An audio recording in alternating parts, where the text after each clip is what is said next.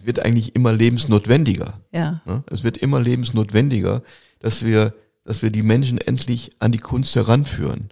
Ne? Dass wir ihnen die Angst vor der Kunst nehmen und auch die Angst davor nehmen, also mal wirklich mal, mal reinzuhauen und zu machen, also auch mal irgendwie einen Klumpen Ton in die Hand zu nehmen und, und ein Gesicht zu, zu modellieren oder auch, ne, also einfach sich mal mit, mit Farbe zu beschäftigen und, und, und. Wenn man, weil man die Erfahrungen, also wenn man davon einmal infiziert wird, sich damit zu, zu, zu beschäftigen, dann, dann sieht man ja auch die Welt und alle, alles sieht man mit, mit, mit ganz anderen Augen. Ja, und dann könnte man vieles auch nicht mehr ertragen. Wunderbar. Diesmal gibt's was Neues im Code of Creativity Podcast und zwar den Podcast im Podcast. Lichtwag lebt. Und das zusammen mit meiner Co-Moderatorin Franziska Storch. Vielen Dank für die Einladung. Ich freue mich total hier zu sein und ich freue mich wahnsinnig auf unsere zwölf Folgen, die Wow. verteilt über das Jahr einmal im Monat kommen werden. Genau. Das wird ganz, ganz aufregend. Und warum machen wir das? Der Anlass ist, es gibt ein ganz tolles Jubiläum, 50 Jahre Lichtwag-Gesellschaft und das ist noch lange nicht genug. Vor 170 Jahren wurde auch Alfred Lichtwag geboren, der Namensgeber der Lichtwag-Gesellschaft. Bam. Dann würde ich sagen, freuen wir uns auf die tollen Gäste. Und ich sag mal, bis bald. Ja, herzlich willkommen zu einer neuen Folge der Podcast im Podcast. Lichtwag lebt wieder mit Franziska Storch, meiner Co-Moderatorin. Und ich freue mich, wir haben einen neuen Gast. Herzlich willkommen, Sigrid Sander. Vielen Dank für die Einladung. Sehr, sehr gerne. Ja, Siegfried Sander haben wir heute hier, weil er ein ganz besonderer Mensch ist, denn er hat Ui. die Multiple Box gegründet. Oh my goodness, was ist das denn? Was ist denn die Multiple-Box? Multiple, das ist quasi ein Auflagenobjekt und das ist das Besondere an dieser Galerie. Es gibt nur Auflagenobjekte dort, also Drucke, Plakate, kleine Objekte und geboren ist das Ganze aus dem Gedanken von Josef Beuys. Denn Siegfried Sander war ein Beuys-Schüler und wir freuen uns wahnsinnig, dass Sie heute hier sind. Wie aufregend. Und das müssen Sie mal erzählen. Wie war denn das so mit Herrn Beuys? Jetzt muss ich natürlich gleich erstmal sagen, ich bin natürlich nur indirekten Beuys-Schüler, weil äh, dazu bin ich leider noch zu, zu jung.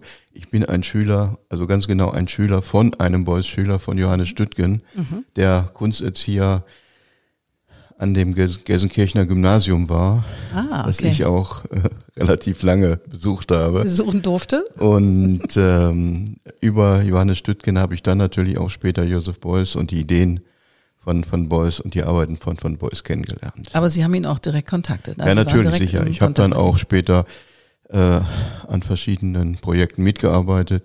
Also ich bin wie Beuys dann auch Gründungsmitglied der, der Grünen geworden. Wow. Ich habe an dem Projekt 7000 Eichen in Kassel mitgearbeitet. Ähm, dann haben wir natürlich so Stichworte wie Freie Internationale Universität, wo wir wahrscheinlich dann auch gleich ganz gut den Bogen zu Lichtwart äh, hinbekommen werden. Ähm, und, und so weiter und so weiter. Wundervoll. Wann haben Sie denn das allererste Mal von Lichtwag überhaupt gehört, mitbekommen? Naja, ich muss ja sagen, also ich bin jetzt gut 20 Jahre in Hamburg und den Namen Lichtwag kannte man natürlich, also auch, sagen wir mal, über den Umweg Gri Griffelkunst, also Griffelkunstvereinigung, in der ich ja schon sehr lange bin.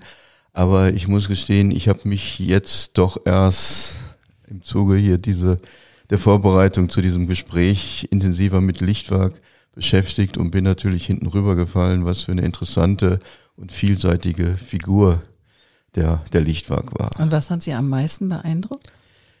Naja, am meisten beeindruckt hat mich natürlich, ähm, dass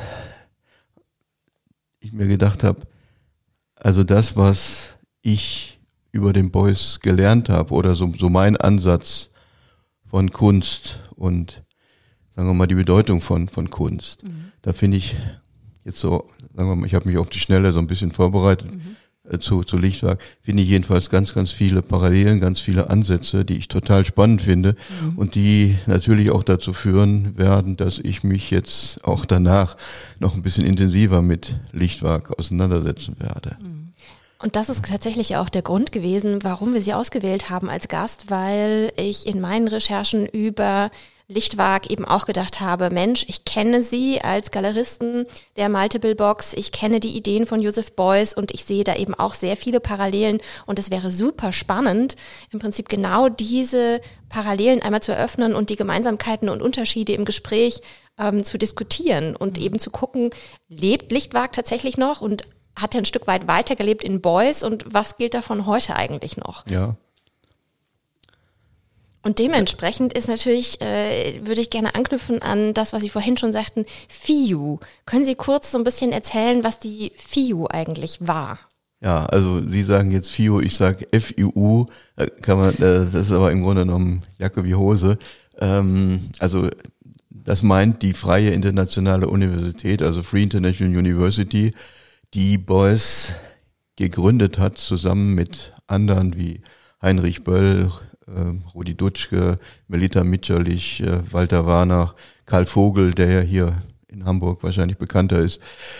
Ähm, diese freie internationale Universität für Kreativität und interdisziplinäre Forschung hat Beuys gegründet, nachdem er 1972 aus der Akademie herausgeschmissen wurde von dem damaligen nordrhein-westfälischen Wissenschaftsminister Johannes Rau, weil er sich gegen den Numerus Clausus im Kunstbetrieb gewandt hat und alle die, die meinten, sage ich jetzt mal ganz vorsichtig, Kunst studieren zu wollen, Kunst studieren zu müssen, äh, in seine Klasse aufgenommen hat, um ihnen die Gelegenheit zu geben, ob sie, also herauszufinden, ob sie nun wirklich zum Künstler im traditionellen Sinne Taugen. oder auch im übergreifenden ja. Sinne geeignet sind. Mhm. Ja. deswegen wurde er aus der, aus der Universität geschmissen? Ja, Krass. also das wäre jetzt natürlich eine, eine, Geschichte, die würde diesen Rahmen hier ja. sprengen, aber im Prinzip ist es so, dass jedem Lehrer vorbehalten war,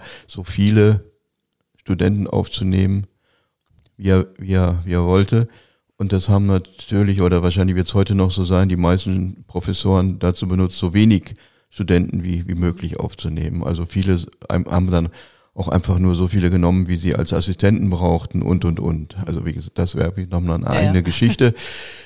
Äh, und dann war auch natürlich bekannt, dass man die Mappe, mit der man sich bewerben musste, dass es so Altstudenten gab, die dann so für ein paar hundert Mark schon gesagt haben, ich mache dir eine Mappe und wenn du zu dem und dem Professor willst, dann mit der Mappe nimmt er dich und so weiter. Also es war einfach klar, so eine Mappe, die der Student vor, vor, vorweisen musste und die dann in so einer zweitägigen Konferenz, da wurden 800 Mappen mal eben durchgesehen, dass da nicht entschieden werden konnte, ob, ob so ein junger Mensch nun wirklich zum Künstler geeignet ist oder nicht. Mhm. Und da hat der Beuys gesagt, ich, laut, sagen wir mal, Statuten der Akademie kann ich so viele Studenten aufnehmen, wie ich möchte. Also nehme ich euch alle erstmal. Mhm. Ja, und das waren dann ein paar hundert Stück und da war natürlich dementsprechend Chaos in der Akademie. Und das hat er im ersten Jahr durchgekriegt und im zweiten Jahr wurde er schon gewarnt und gesagt, das macht es aber kein zweites Mal. Und beim zweiten Mal wurde dann diesen Leuten die, die Aufnahme verweigert und daraufhin hat Beuys dann das Sekretariat der Akademie besetzt mit den Studenten wow. und ist dann mit Polizeigewalt da rausgeholt worden und kriegte dann seine fristlose und fristgerechte Entlassung. Also das sind so Formsachen, mhm. die aber dann für, für die späteren Arbeitsrechtsprozesse sehr wichtig waren. Und ähm, ja, damit war der Beuys erstmal raus aus der Akademie. Aber er war ein Meister der PR, nicht? Also ich meine, das, das ja, natürlich. Hat ja ordentlich, sicher, ordentlich wahrscheinlich Furore gemacht. Also diese Begriffe, die heute so in sind, PR oder Social Networking. Influencer. Sowas alles. Da wow. war der Voice wahnsinnig groß drin. Ja, großartig. Also das muss man wirklich sagen. Da möchte ich tatsächlich nochmal den Bogen zu Alfred Lichtwag spannen an dieser Stelle. Eben diese Frage, für wen ist denn die Kunst eigentlich da? Und auch, äh, wie sprechen wir über Kunst? Ähm, wen soll die erreichen und wie macht man das? Und da hat ja Lichtwag auch schon angeboten, gesagt, also das Museum, das ist was ganz Neues, was hier entsteht für das Volk. Das ist also wirklich eine demokratische Einrichtung, ganz neu im 19. Jahrhundert. Die soll für alle da sein und dementsprechend Ausstellungen machen, aber eben auch Vorträge halten, Leute irgendwie ins Museum bekommen, dass es nicht nur rumsteht, sondern dass es eine lebendige Einrichtung ist, in die jeder eingeladen ist, hinzukommen, sich umzuschauen und es muss quasi nicht jeder selber komplett ein Künstler werden, aber es hat jeder ein gewisses kreatives Potenzial. Also Dilettantismus stand bei, Boy, äh, bei Lichtwag, bei Lichtwag ganz hoch im Kurs und ähm, auch Beuys, von dem kennen wir ja den Spruch, jeder ist ein Künstler. Wie jeder geht denn das weiter? Künstler, ja. Ja, ja, oder auch so. Also ich meine, der Beuys ist ja natürlich auch berühmt für seine Sprüche. Mhm. Bin auf der Suche nach dem Dümmsten. Äh, mhm. Also jeder, jeder Griff muss sitzen. Ähm, der Fehler ist der größte Lehrer und und und. Da könnte man jetzt also auch nochmal stundenlang drüber, drüber, drüber reden. Aber das ist natürlich wirklich das ganz Entscheidende. Also das, ähm, so wie ich das gelesen habe, bei Alfred Lichtwag auch wichtig war, dass er gesagt hat, wir müssen die Kinder schon an die Kunst heranführen. Und im Grunde genommen müssen wir das, was man jetzt so grob Kunst nennt, also diesen kom komplexen Bereich, den müssen wir eigentlich, der muss einfach schon in der Schule, Schule viel stärker vorhanden sein, als es heute ist. Mhm. Also wahrscheinlich damals genauso wie heute. Mhm. Ne? Auch heute hat man ja so diese Fächer wie Musik, Kunst, Sport, das ist ja so dann so ein bisschen so dieses äh, Entspannungsprogramm, nachdem man so die wirklich wichtigen Fächer wie Mathematik und Deutsch und was weiß ich nicht gemacht hat. Na, nee, ich denke mal, beide haben es genau umgekehrt gesehen und haben gesagt, man kann eigentlich nur dann ein guter Mensch werden oder auch überhaupt ein Mensch werden, wenn man, wenn man auch die Grundbegriffe der, der Kunst verinnerlicht hat. Mhm. Also Kunst mindestens, mindestens, sage ich jetzt mal mit, mit Vehemenz, genauso wichtig wie Lesen, Schreiben, Rechnen und all die anderen Fächer. Mhm. Also Klammer, also ich sag mal mindestens, weil für, für, für mich ist es eigentlich so, dass das Beschäftigen mit, mit Kunst, in welcher Form auch immer, ist für mich so wichtig, dass ich sagen würde, wenn diese Tradition, die schon Alfred Lichtwag da gefordert hätte, wenn das weitergeführt worden wäre, mhm. dann wären wir heute nicht in dieser miserablen Situation, in der wir heute sind. Mhm. Also dann hätte es tatsächlich dazu geführt, behaupte ich jetzt mal, dass, dass wir heute eine andere Gesellschaftsform und eine andere Form des, des Lebens hätten. Mhm. Aber leider ist es ja auch bei Alfred Lichtwag dann schon durch die Nazis und solche Sachen dann sehr schnell zu Ende gewesen. Und bei Beuys ist es da eine ähnliche Situation. Mhm. Wie war dann so Ihr Weg? Also wie kamen Sie A, darauf, Künstler werden zu wollen? Also wie war so Ihr, Ihr Waking Call, sag ich mal, Wake-up Call? Hatten Sie sowas, wo Sie sagten so, bam, das will ich jetzt und ich schmeiß mich voll rein in die Kunst? Ja, das war ja für, für mich, also wie gesagt, ich bin jetzt 64 mhm. ne, und ich, äh, wenn wir jetzt über mich reden wollen, also versuche es mal ein bisschen kurz zu machen. Ich komme aus Gelsenkirchen, ich komme aus einer Arbeiterfamilie und ich habe das Glück gehabt, in so einer Zeit aufs Gymnasium zu kommen, als die SPD damals meinte, auch Arbeiterkinder sollten mal studieren mhm. dürfen. Mhm. Ne? Das hat die SPD gefordert, aber sie hatte vergessen, die, die Lehrer auf den Gymnasien zu fragen, die alle noch sehr traditionell mhm. da waren und dementsprechend schwer wurde es dann natürlich auch den Arbeiterkindern gemacht. Ich habe schon so oft gesagt, als ich eingeschult wurde, hatten wir zwei Parallelklassen und in meiner Klasse 6. A, da waren wir 44 Schüler. Wow. Und nach einem Jahr waren es nur noch 22, genau die Hälfte. Wow. Und so ging es dann kontinuierlich weiter. Und für, für mich war Schule eigentlich ein permanenter Kampf. Ne? Also es war für mich, also ich habe die, die Lehrer nicht als meine Freunde oder Förderer erlebt, sondern ich habe ganz schnell, also als jemand, der so ganz naiv, damals sagte man noch Volksschule, das war nicht, war nicht äh, despektierlich oder so, na, mit, mit, mit, mit einer Leb, äh, lieben Lehrerin, Frau Rocholl, mhm. die, na, die wie so eine Ersatzmutter für uns war und dann kommt mal Klatsch auf so ein Gymnasium, wo man behandelt wird wie der, wie der, wie der letzte Dreck und ähm, ja, also von, von da hatte ich im Grunde genommen also nur noch Lehrer als Feinde, mhm. die, wo ich gemerkt habe, die wollen mich weghaben mhm. und wo ich irgendwo Mechanismen entwickeln muss, die mich stark machen gegen diese Lehrer, gegen diese Lehrer. Das war das Absurde. Also die Lehrer, die mich eigentlich fördern sollten, haben mich allenfalls dadurch gefördert, dass sie in mir so eine so ein Widerstand, so ein Widerstand also wachsen am Widerstand haben wachsen lassen. Ja, sehr gut. Und da hatte ich dann das große Glück, dass dann irgendwann Johannes Düttgen, also ein Beuys-Schüler, mhm. der sogar der Meister, also Meisterschüler von von Beuys war und auch lange Zeit so eine Art rechte Hand und Ghostwriter. Also ich sage das einfach mal so in ganz saloppen Worten von, von Beuys war. Ähm, der kam als Kunsterzieher an unser Gymnasium und da, damit war für mich natürlich irgendwo ein völlig neues Zeitalter angebrochen. Mhm. Also Johannes Stüttgen, ein relativ junger Lehrer, so ein, vom, vom Typ her, sage ich mal, so, ein so ein Rock'n'Roller, mhm. schwarze Haare, gegelte Haare, Lucky Strike, kam dann aus Düsseldorf mit, mit, mit seinem, mit seinem R6 äh, Knüppelschaltungsauto ja, an und war, wie gesagt, Lederjacke, Blue Jeans und war ganz anders als, äh, als diese alten verknöcherten Lehrer, die alle zum Teil noch, noch kriegstraumatisiert waren und so, wie, wie man dann später, später hat man natürlich ein bisschen mehr über deren Schicksal erfahren und dann taten die einem auch schon wieder leid. Aber ja, ja. zunächst mal haben die einen natürlich gequält bis aufs Blut. Mhm. Und plötzlich war da ein junger Lehrer, der natürlich irgendwo ein bisschen älter war als wir, aber trotzdem, mit dem wir uns irgendwie mehr zugehörig gefühlt haben. Und das war der erste Lehrer, wo man das Gefühl hat, der interessiert sich für, für mich mehr als für den Lehrplan. Mhm. Ne?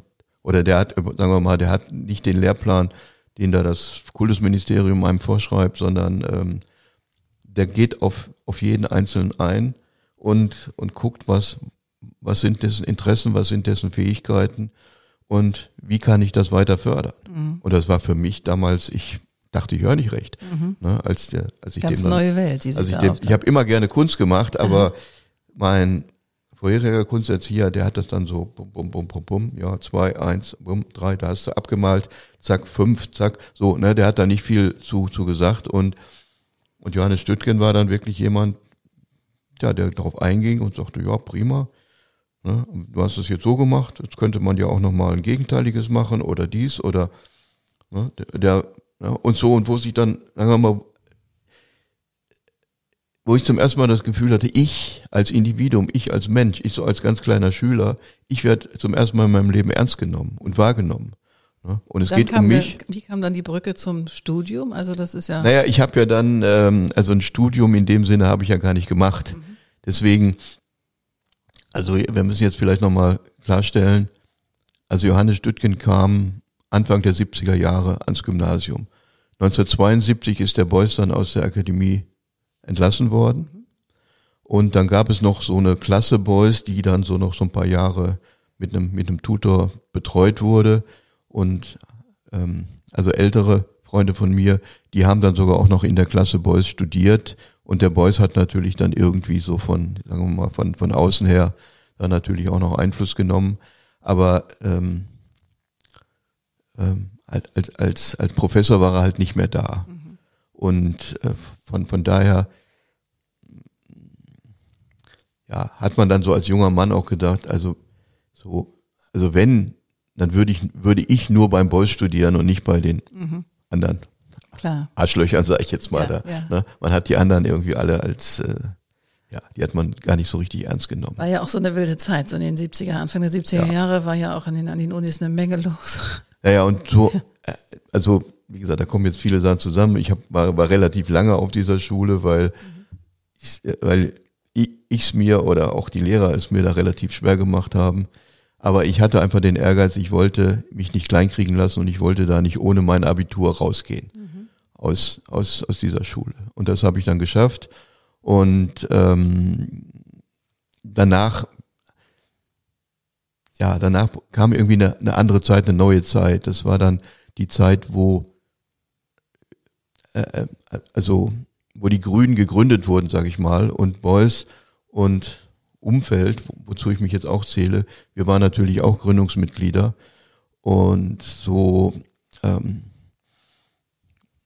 so so ergab sich für mich gar nicht so die die Frage, wo oder was studiere ich, sondern ich bin eigentlich dann gleich so reingeworfen worden in diese ganzen Prozesse, also wie gesagt Gründung der Grünen, dann war ich plötzlich auch, ähm, also ist jetzt alles so viel und so komplex, dass wir das jetzt wahrscheinlich gar nicht hier alles reinkriegen, aber es ist dann auch so äh, gewesen, dass äh, diese, also der Beuys hat natürlich gegen seine Entlassung prozessiert mhm. und da ging es einmal um die fristlose und um die fristgerechte Geschichte und das ging dann immer hin und her vor dem Arbeitsgericht Und mal hat der Beuys gewonnen, mal hat das Land Nordrhein-Westfalen gewonnen. Und irgendwann war es so, dass der, ich sage jetzt, ich sage jetzt mal aus meiner Sicht so, dass der damalige Wissenschaftsminister von Nordrhein-Westfalen, Johannes Rau, der sollte als ja letztendlich als, als Bundespräsident aufgebaut werden. Und dann hat man irgendwie geguckt, wie, wie kriegt man so ein paar äh, negative Geschichten weg von ihm. Und dann hat man gesagt, wir müssen die Geschichte mit den Boys aus der Welt kriegen.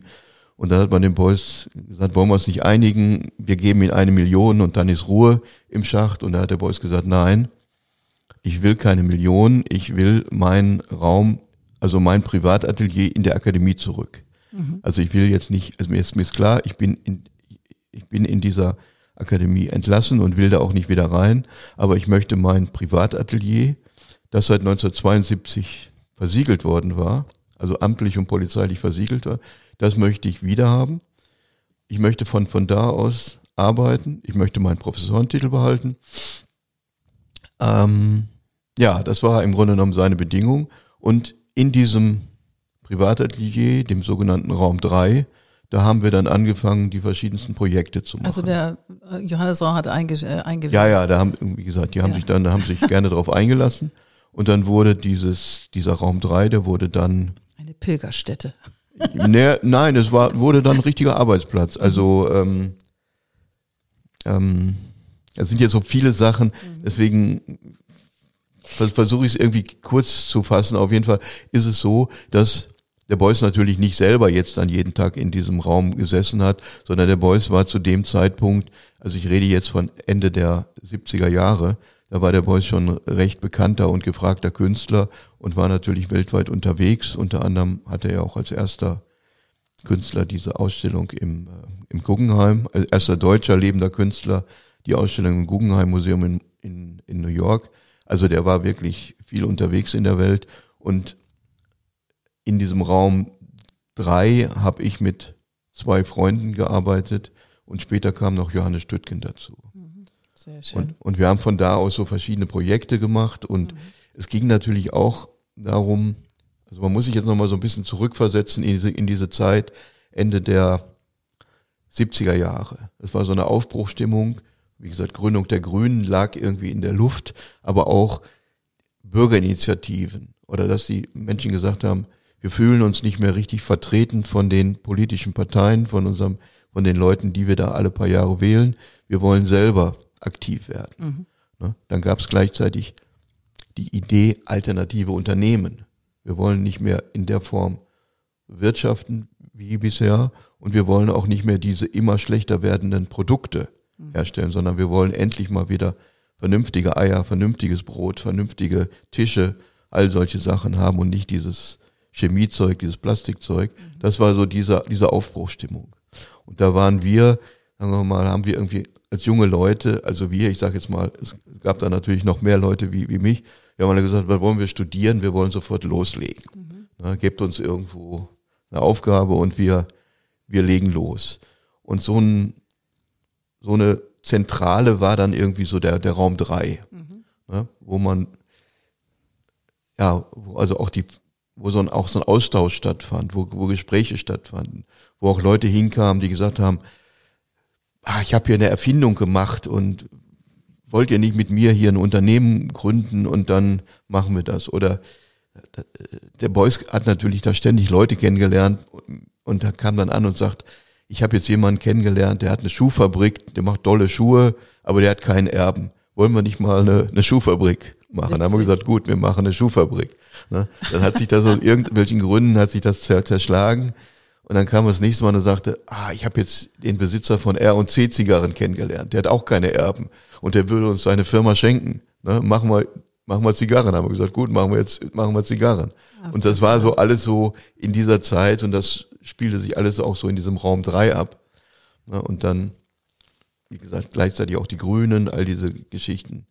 Äh, die da noch waren und, und, und. Toll, klang Also da sind aufregenden ja- Zeit, ja. ganz viele verschiedene Dinge drin. Ähm, Also zwischendurch hatte ich ganz, ganz viele Assoziationen, ähm, als Sie erzählt haben, dass der Kunstlehrer Ihnen auf einmal eine neue Welt eröffnet hat und Sie das erste Mal als Individuum, als Mensch ernst genommen worden sind.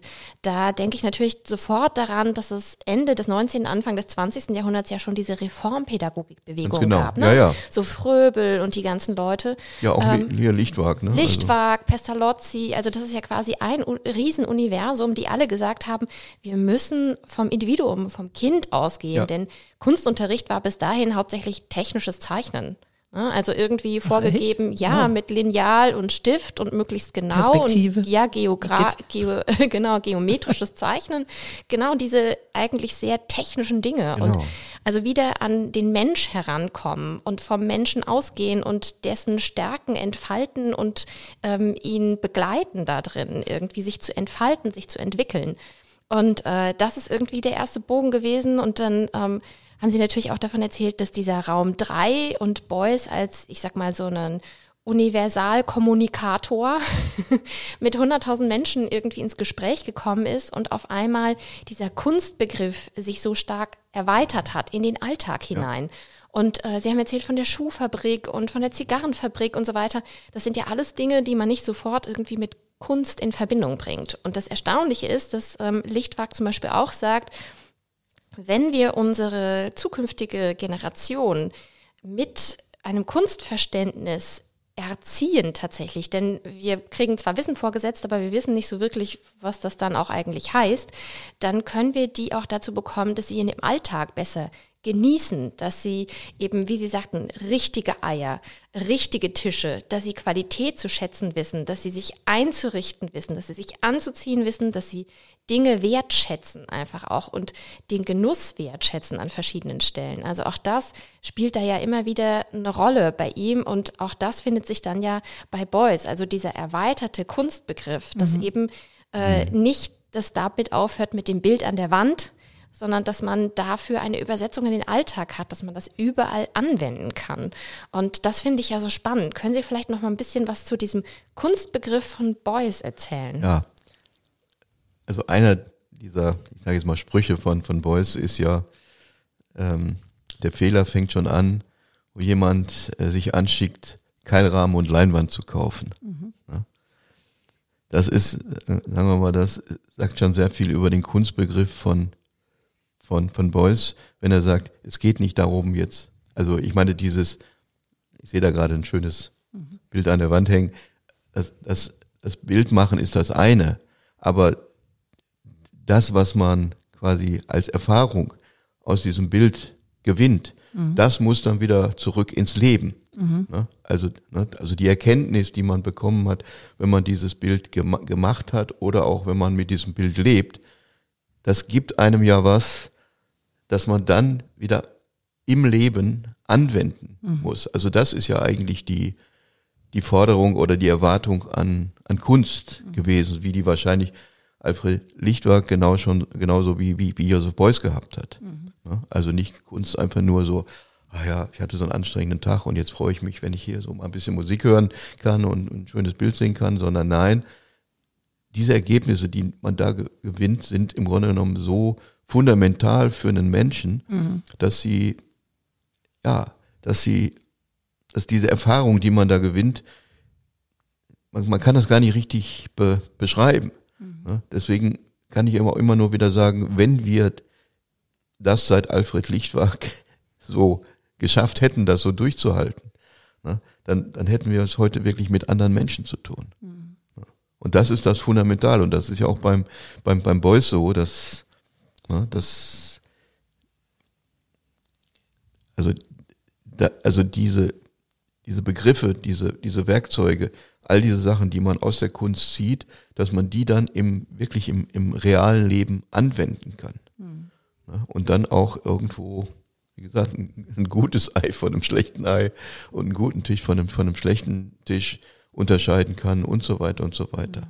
Und es sich vielleicht sogar auch, sagen wir mal, für einen ver, ver, ver, verbietet, irgendein so ein- irgend so ein Mist zu produzieren oder irgendein so ein Mist zu machen, nur weil man davon leben muss oder, oder so.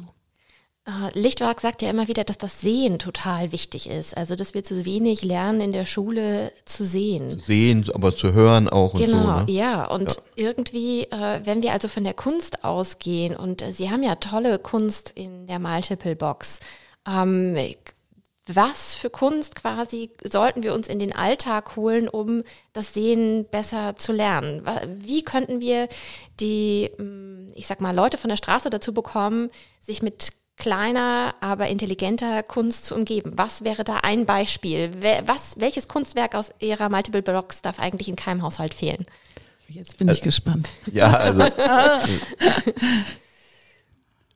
Jetzt kommt der Spoiler-Alarm. Achtung, Achtung. Nee, nee, nee, das ist, also ich kann diese Frage gar nicht so einfach beantworten, okay. sondern, sondern ich sehe eigentlich das Problem auf einer anderen Seite. Ne? Also ich, ich sehe es ja so, also ich habe ja, wenn ich jetzt einfach mal sage, meine Kunden oder die Leute, die irgendwo sich für, für, für Kunst interessieren, dann, dann stelle ich ja oft fest, das sind Leute, die haben Riesenunternehmen oder die haben irgendwie einen tollen Beruf, die ne, sind ganz erfolgreich und so weiter, also in ihrem Bereich. Aber im Bereich der Kunst, da fehlen ihnen die, da fehlt ihnen die Begrifflichkeit, da fehlen ihnen die Ansätze. Mhm. Ne? also oder auch sagen wir mal einfach auch die Freiheit, sich da reinschmeißen zu zu äh, zu mhm. können. Mhm. Ne? Deswegen ist es, kann man jetzt nicht sagen, ach, kauf dir mal eine Intuitionskiste von von Beuys und dann wird schon alles gut, sondern man muss wirklich sagen, dass wenn man es extrem sagen will, muss man sagen, hat man es auch sehr oft mit Menschen zu tun, die sind zu, zu 95 Prozent sind die perfekt. Aber an einem entscheidenden Punkt, nämlich da, wo es um Kunst geht, da sind sie Krüppel. Mhm. Ich sage jetzt mal ganz bewusst Krüppel, dieses mhm. harte Wort Krüppel, weil sie nie gelernt haben, ähm, mit dem Erfahrungsfeld der Kunst umzugehen. Ne? Aber dieser Bereich wäre der Bereich, der erstmal enorm wichtig wäre für alles andere. Mhm. Ne? Und deswegen kommen natürlich viele Leute auch zur Kunst und weil sie merken, dass ihnen etwas fehlt. Weil, weil sie merken, dass ihnen was fehlt, aber jetzt ist natürlich, sag mal, wenn jetzt jemand so ein Ver, Ver, Ver, Fabrikdirektoren gibt's heute nicht mehr so, aber so, sagen wir mal, so ein klassisches Bild, da ist sie jemand, der, der, der, der hat fünf, ein Unternehmer, der hat 50 Angestellte. Ne?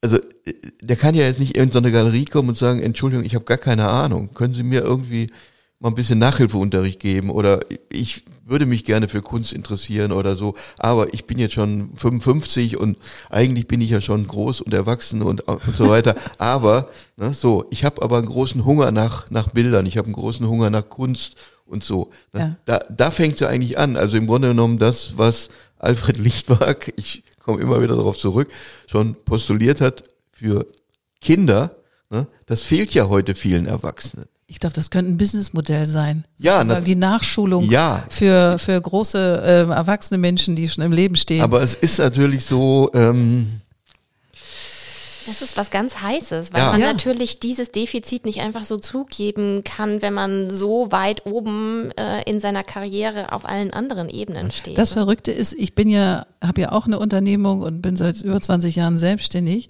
und ich gestehe hier, wie ich jetzt hier gerade sitze, dass auch ich mich mit Kunst so im, im Detail erst in den letzten drei, vier, fünf Jahren wirklich mehr und mehr auseinandergesetzt. Und ich habe studiert und ich habe sehr guten Kunstunterricht gehabt und, und, und. Und trotzdem fange ich erst jetzt an, Kunst zu begreifen. Und ich bin jetzt auch schon über, ich bin 55. habe aber keine 50 Mitarbeiter. Ähm, however, aber ich finde es so, aber ich hatte gar keine Scheu zu sagen, ich habe eigentlich gar keine Ahnung von Kunst. Also nicht wirklich, nicht wirklich so im, im Kern.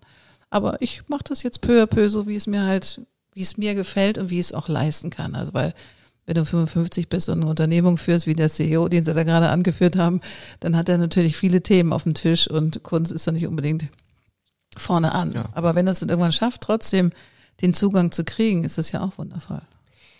Ja, es, ich würde sogar sagen, es ist nicht nur wundervoll, sondern es ist sogar, es wird eigentlich immer lebensnotwendiger. Ja. Ne? Es wird immer lebensnotwendiger, dass wir dass wir die Menschen endlich an die Kunst heranführen.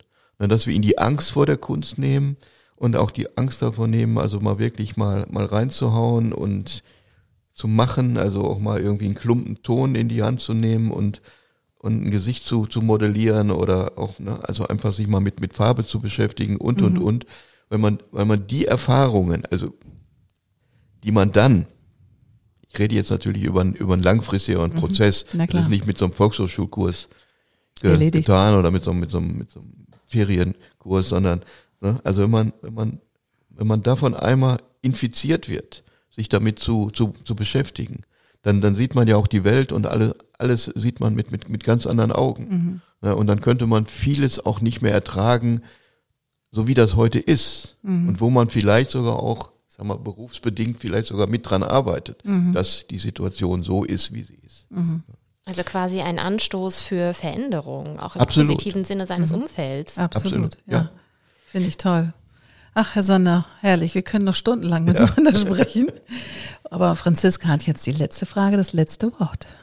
Ja, ich möchte einfach nur noch mal den Bogen spannen zu dem, was Sie gerade gesagt haben. Also dieser Wunsch, selber was zu tun, dass der entsteht den hat Alfred Lichtwag tatsächlich auch schon beobachtet und er war wirklich ein Verfechter des sogenannten Dilettantismus, also quasi aus Liebe heraus etwas selber zu tun und hat Amateurfotografen ganz stark unterstützt und sogar eigene Ausstellungen in der Hamburger Kunsthalle gemacht und ja auch die Künstlerinnen und Künstler aus Hamburg unterstützt und eigene Ausstellungen der Hamburger Kunsthalle gemacht. Und da will ich nochmal zurückkommen auf das, was Sie ganz am Anfang erzählt haben, und zwar die Querelen um Beuys, dass er einfach gesagt hat, kommt alle her, Ihr könnt alle bei mir studieren und herausfinden, ob ihr Künstler werden wollt oder nicht. Ähm, ja, Lichtwag hat das so ähnlich gemacht. Kommt alle in die Kunsthalle, ähm, hört euch hier an, was es über Kunst zu sagen gibt. Äh, lasst euch selbst befragen, was ihr hier seht über die Kunst. Ich mache Ausstellungen von euren Kunstwerken, von euren Amateurfotografien und auch da ist er angeeckt. Also auch die Amateurfotografen durften nicht Ewigkeiten in der Kunsthalle ausstellen und auch die zeitgenössischen Künstlerinnen und Künstler von Hamburg, vom Hamburger Künstlerclub von 97, die wurden mehr oder weniger auch zur Seite geschoben und Lichtwerk hat dann organisiert, dass sie in einer Galerie, in der Galerie Cometer ausstellen stellen durften. Also auch da gab es Querelen rund um Lichtwag und tatsächlich gibt es auch noch ein paar andere Querelen um ihn drumherum. Das heißt, wenn man wirklich Visionen hat, so wie eben Lichtwag und Beuys und auch sie, dann eckt man immer mal an. Und das ist, glaube ich, auch ganz wichtig in unserer Gesellschaft, nicht immer nur rund als Kieselstein mitzulaufen, sondern bewusst an der einen oder anderen Stelle anzuecken. Und deswegen bin ich total froh, dass es Ihre Multiple Box gibt. und würde Sie bitten, am Ende doch nochmal zwei, drei Worte über die Multiple Box zu verlieren und über Ihre Vision mit der Multiple Box.